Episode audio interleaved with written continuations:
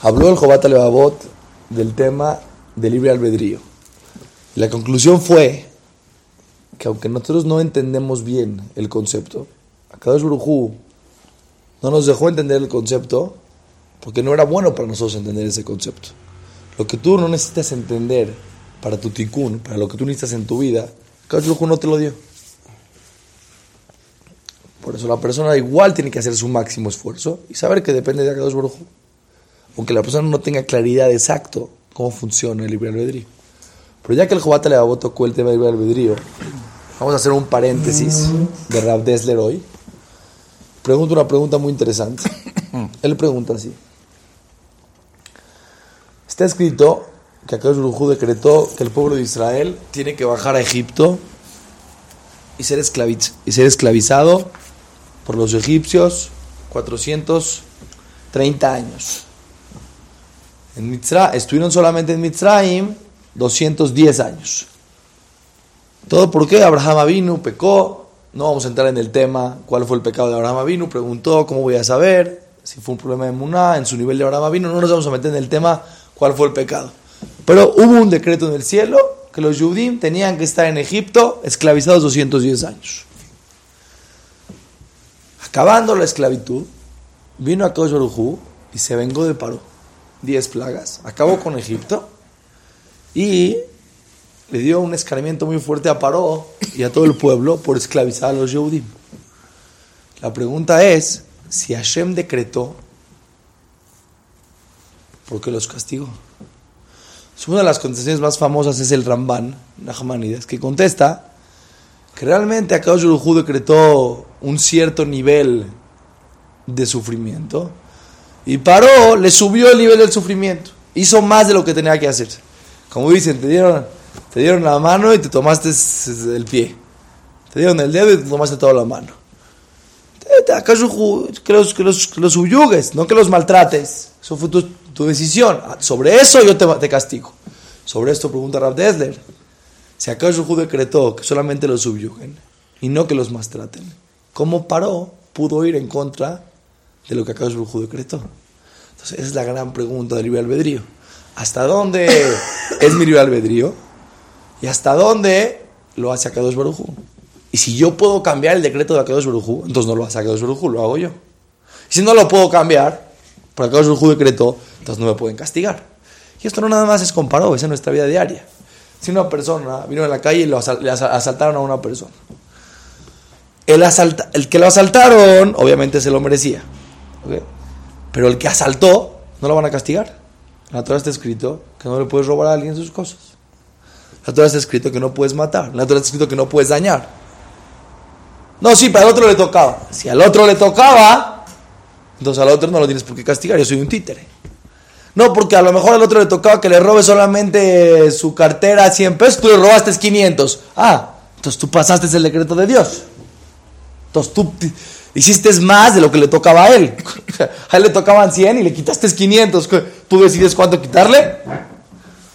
Escuchen lo que contesta Raúl Desler. Es un secreto impresionante en conceptos de libre albedrío. Aunque el mismo Jobat Alagabot nos explicó que no vamos a llegar a entender a profundidad el concepto, porque no lo necesitamos entender, el Rav Desler desarrolla un concepto a nuestro entendimiento como dice los los vale musar, acá te dio tu entendimiento para entender hasta donde, hasta donde puedes entender. Y hasta donde puedes entender, tu obligación es entender. De donde no puedes entender, tu obligación es entender que no entiendes. Y quiero hacer un paréntesis. Dice el, eh, el rab de Brisk, le preguntó a uno de sus alumnos, que qué creen que él pone cabana en Jonenadat. Cuando dice Jonenadat, ¿Qué cabana pone? Que Hashem le dé inteligencia. ¿Qué, qué, piensa en ese momento? Entonces un jajá le dijo, seguramente usted pone intención de entender el Rambam, de entender la Torah a profundidad, de entender mejor. Dijo, no, pongo cabana que acá me, me dé entendimiento de entender que no entiendo. No entender es, necesitas entendimiento para entender que no entiendes. Normalmente las personas que creen que todo entienden son las personas que menos entienden. Y la persona que, no que lo dice por humildad, pero él realmente cree en su corazón que sí entiende. No, no, la persona que llegó a entender, o sea, llegó al nivel de inteligencia, de entendimiento, de entender que no entiende, ya es un nivel elevado de entendimiento. Entonces el Jobat si nosotros entendemos que es bueno para nosotros, hasta un punto no entender el concepto del libre albedrío, ya es un nivel. El ejemplo que él trae, el Jobat es una persona que va caminando en el coche, él no dice en el coche, él dice obviamente va caminando y el sol le molesta y no puede ver.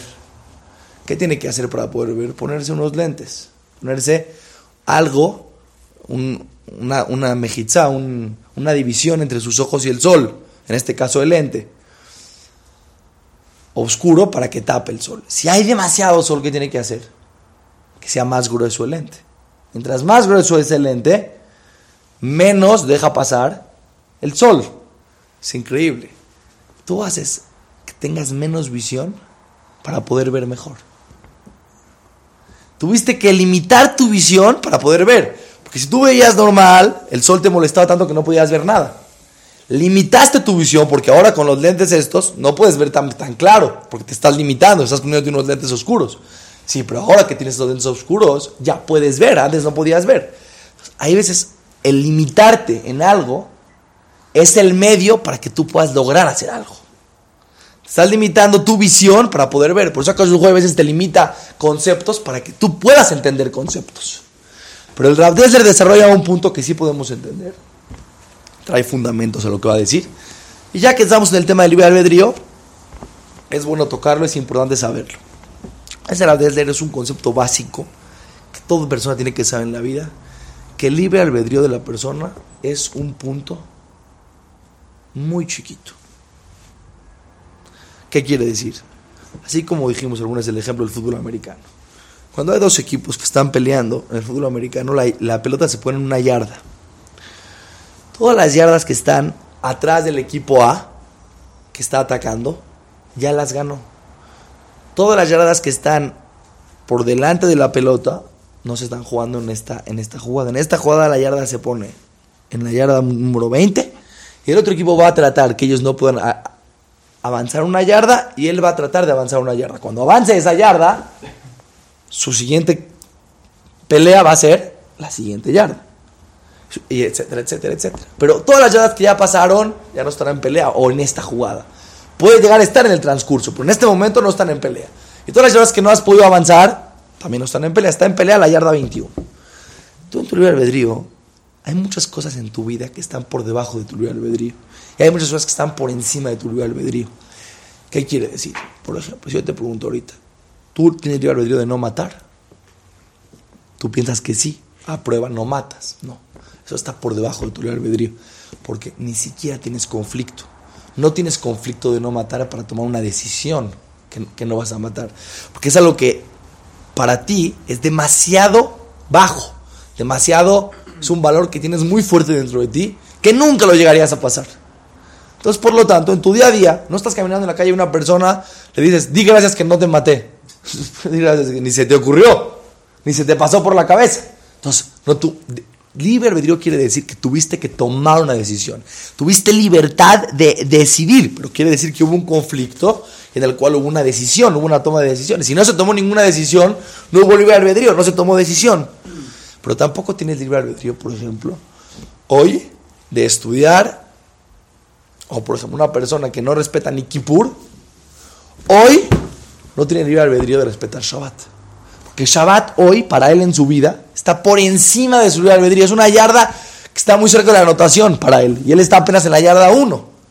Hoy no está jugando esa yarda él. Si le preguntas a él, ¿hoy decidiste no cumplir Shabbat? No, hoy no decidió no cumplir Shabbat. Porque estaba tan en su mente, no cabe, no entra ese concepto. Entonces, no decidió no cumplir. No entra el concepto, está muy por encima de él. Para otra persona, un concepto normal, no entra en nuestra mente el sentarnos a estudiar 12 horas seguidas. No es que hoy decidiste no estudiar 12 horas seguidas. Es un concepto que está muy por encima de tu capacidad. No hay conflicto. ¿Cuál es tu libre albedrío? Es tu punto de conflicto. Ese es tu libre albedrío. Cada uno tiene un diferente punto de conflicto. Hay quien está peleándose la yarda 20, hay quien está peleando la yarda 50, hay quien está peleando la yarda 60. Solamente que la pelea de la 20 a la 21, de la 50 a la 51, de la 60 a la 61, es igual de difícil para todos. Solamente les cambiamos el contexto. Por ejemplo, para una persona que estudia todo el día Torah, a lo mejor su punto de conflicto es si interrumpir cinco minutos a la mitad del estudio para pararse a tomar un café o no interrumpir y seguir estudiando. Y a lo mejor tiene conflicto en el momento y dice, ¿qué hago? Me paro, sigo, me paro, sigo, hay un conflicto y toma su decisión. Ese es su punto de conflicto. Para un tzadik en Shabbat, su punto de conflicto es a lo mejor que ya cuida Shabbat a la perfección, tiene un punto de conflicto si en algún momento en ese Shabbat va a dormir un poquito más o a dormir un poquito menos. Cada quien en su nivel espiritual. Hay otras personas que empezaron a cumplir Shabbat. Y ese Shabbat, su punto de conflicto va a ser si aumentar un poquito, si cuidar este Shabbat un poquito más, o este Shabbat quedarse como está. Para la gente que empezó a comer, se cuida de carne, para empezar a ver si puede hacer kasher ahora, carne y también leche kosher. Cada quien está y tiene adentro una guerra interna. Pero no nada más tenemos guerras internas en ese punto. Nuestro día, cada segundo tenemos que tomar decisiones. Y las decisiones que tomamos, que hay un conflicto dentro de nosotros, ahí está nuestro, nuestro libre albedrío.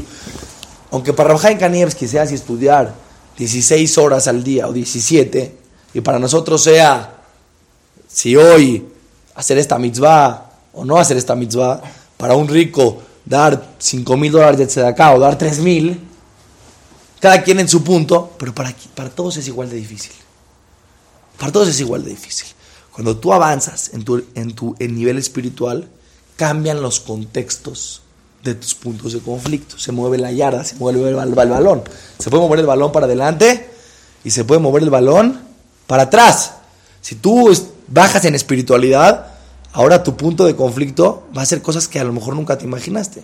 Había gente que toda su vida cuidó Shabbat y de repente se fue de viaje y dijo, no, este Shabbat no, y de repente dijo, este Shabbat no. Y el tercer Shabbat ya le va a empezar a, costar trabajo cuidar Shabbat. Pero ¿cómo si toda mi vida cuidé Shabbat? ¿Cómo puede ser que ahora tengo dudas si cuidar o no cuidar Hasbe Shalom? ¿Cómo puede ser que antes yo daba mucho acá Puedes irte para atrás en tu espiritualidad. ¿Cómo puede ser que antes yo iba a estudiar ahora con trabajos pude ir un día a la semana? ¿Cómo puede ser que antes yo en el coche estudiaba, siempre ponía cassettes, ahora en el coche estoy perdido? Te retrocediste. ¿Entiendes? A veces al coreback lo pescan atrás y pierde, pierde yardas persona toma sus decisiones. Pero el punto principal es que sepamos que el punto de conflicto es, un, es muy chiquito. Es una, es un, tenemos solamente una yarda, que es donde estamos luchando para avanzar. Ok, si a partir de este concepto, dice Reder, puedo contestar la pregunta. ¿Sabes a Brujú en el Shamaim?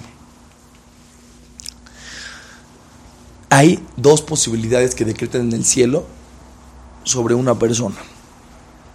Hay veces decretan a una persona que se tope con otra persona, que su, nivel de su libre albedrío está por debajo de su capacidad.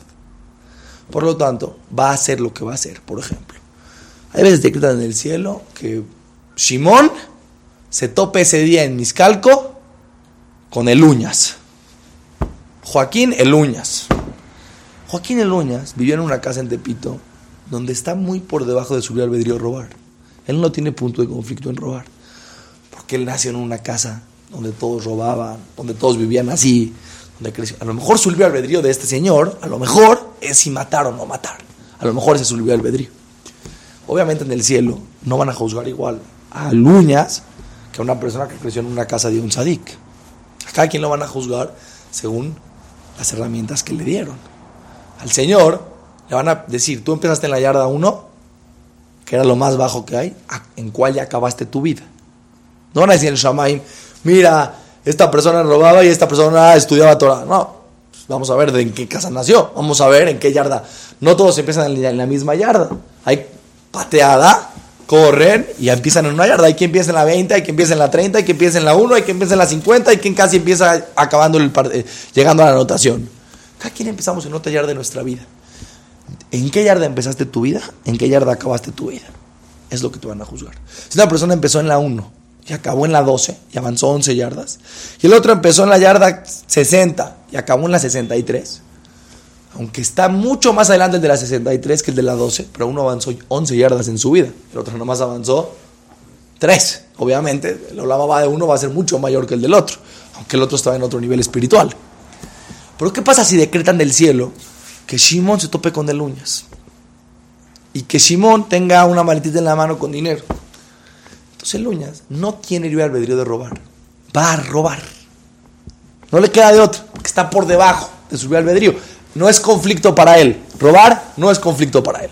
Por lo tanto, cuando lo vea y vea la oportunidad que va a hacer, ¡pum! se lo va a llevar. Entonces, en el cielo van a castigar a Luñas si él nació en una casa donde su papá era un ratero y él no ha tenido la posibilidad de salir adelante en ese punto, no lo van a castigar. Y si ha tenido la posibilidad de salir adelante y si tuvo la posibilidad de salir y no quiso salir, va a tener un castigo acorde a, a las posibilidades que tuvo de salir adelante en el tema. Muy bien.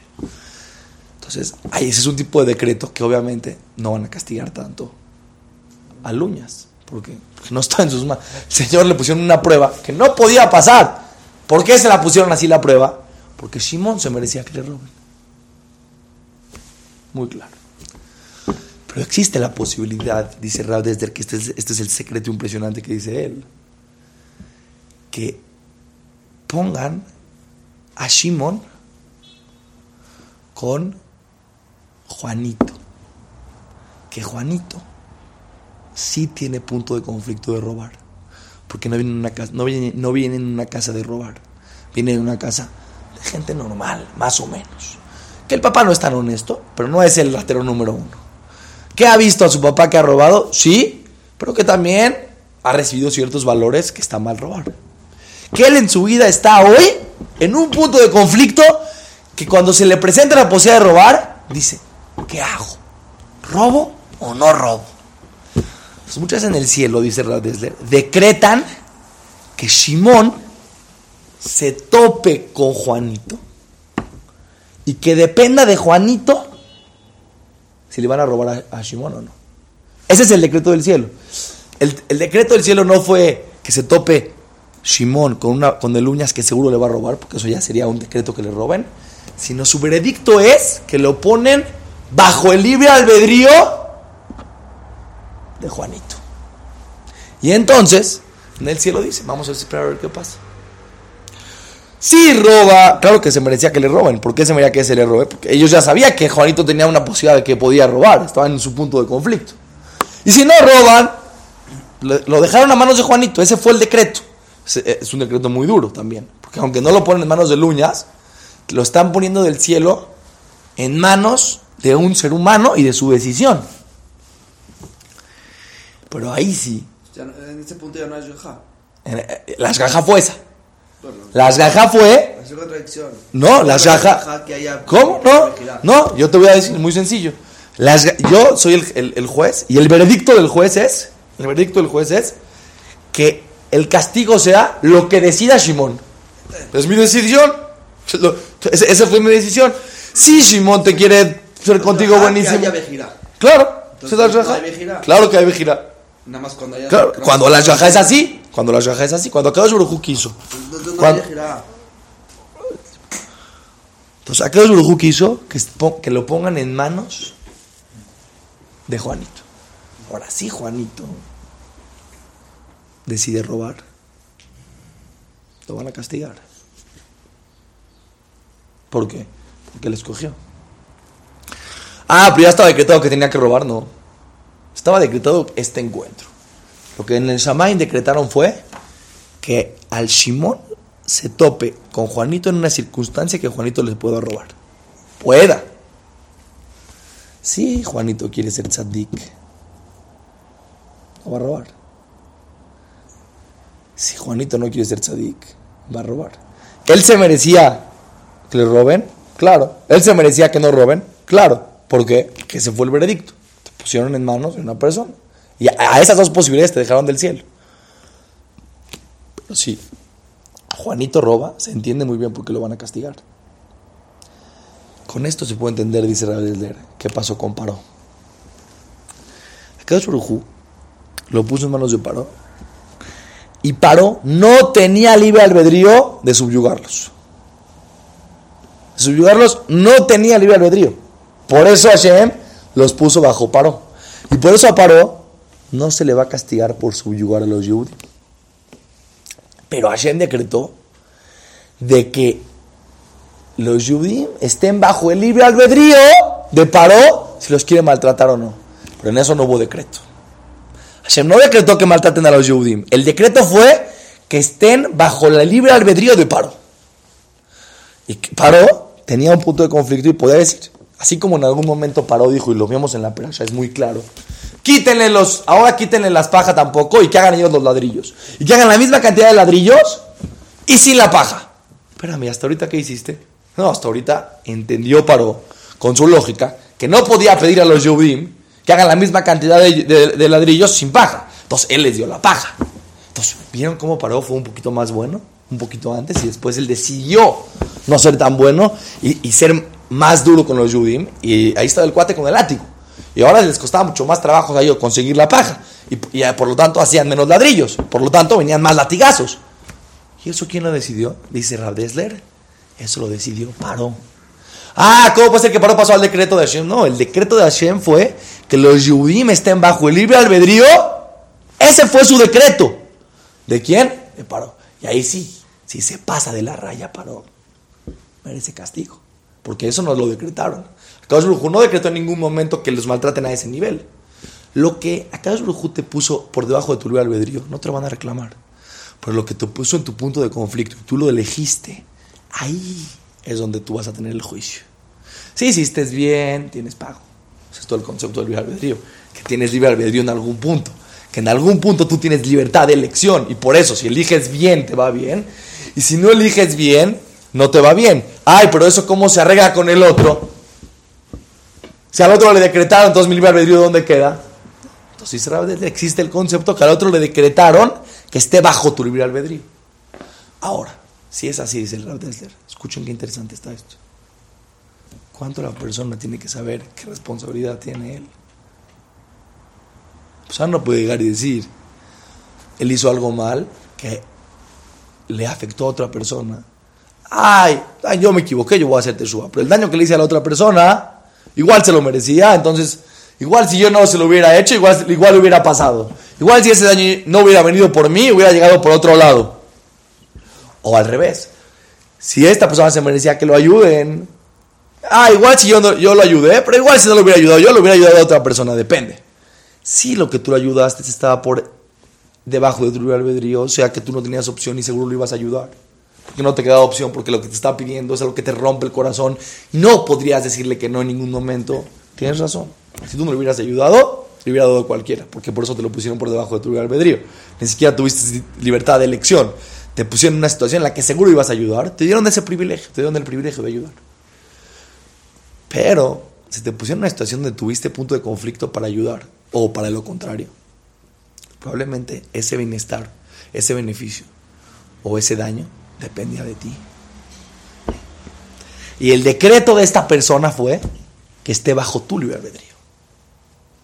Entonces dice la persona, dice la desde cuánto la persona tiene que saber tomar responsabilidad de su libre albedrío.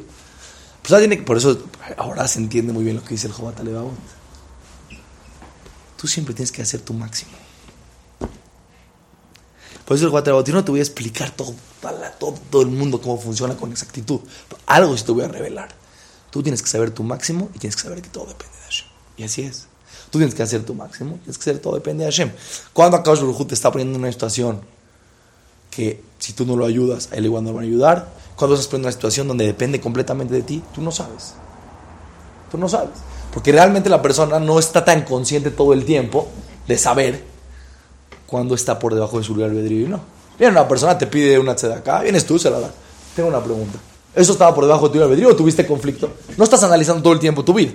No, estás, no tienes una tabla que va marcando tu vida. Esto estuvo por debajo de tu libre albedrío, esto estuvo por encima de tu libre albedrío, esto fue justo en tu libre albedrío y decidiste para bien. Entonces viene el Jobat te dice, siempre en todas las circunstancias, trata de hacer lo mejor posible. Cuando no tengas, no vas a tener punto de conflicto, vas a hacer. Pero cuando tengas una situación de conflicto, vas a hacer tu máximo. Y probablemente la ayuda que le diste al otro Si no se lo hubieras dado tú, no lo hubiera tenido. Imagínense el pago. Entonces, en el Shammai lo pusieron en una situación donde todo depende de ti y lo ayudaste, le cambiaste la vida al otro. Pero Hashem Shalom al revés. Si decidiste mal y lo dañaste, puede ser que con tu libre albedrío lo acabaste. ¡Ay! Ya le tocaba, ¿no? Le tocaba estar bajo tu libre albedrío. Eso es lo que le tocaba en el Shamaim. Porque si le hubiera tocado 100%, lo hubieran puesto con otra persona en la misma circunstancia, con una persona que esté bajo su, bajo su línea de libre albedrío, que no hubiera tenido punto de conflicto, que seguro lo iba a hacer. En ese caso, no tenemos la menor duda de que igual le iba a tocar y en ese caso no lo van a castigar. Con este concepto se entiende un poco el concepto del libre albedrío. No venimos a, contestar todas las preguntas de la humanidad. Como dijo el Jobat Abot, es un concepto muy, muy, una línea muy delgadita en la de cual para acá o para acá ya pueden existir conceptos de preguntas, que hay muchas cosas que Hashem no nos dio a entender. ¿Para qué? Para nuestro bien. Lo que sí podemos entender, entendemos. Lo que ganamos con esta clase es solamente una sola cosa muy importante. No te quites responsabilidad de tus actos. Normalmente la persona, cuando tiene cierto tipo de dudas, si tus dudas son dudas intelectuales y solamente intelectuales, Hazakuaru, estudialas. Llegaste a una conclusión, qué bonito. No llegaste hoy, vas a llegar mañana o no vas a llegar nunca porque no lo necesitas. Pero si tus dudas intelectuales son pretextos para quitarte responsabilidad. No, pero es que a lo mejor todo es de Hashem, entonces no depende de mí, entonces yo no hice nada. Entonces yo ah, ya te dijo el Jobat Levavot. Tú haz tu máximo. Y, que sepas que dependes de aquel Baruj Y viene el Rab y nos suma que la responsabilidad de nuestros actos es muy grande. Porque probablemente, en muchas circunstancias, va a depender nuestro bien y el bien de la gente que está alrededor de nuestras decisiones. Seguimos mañana.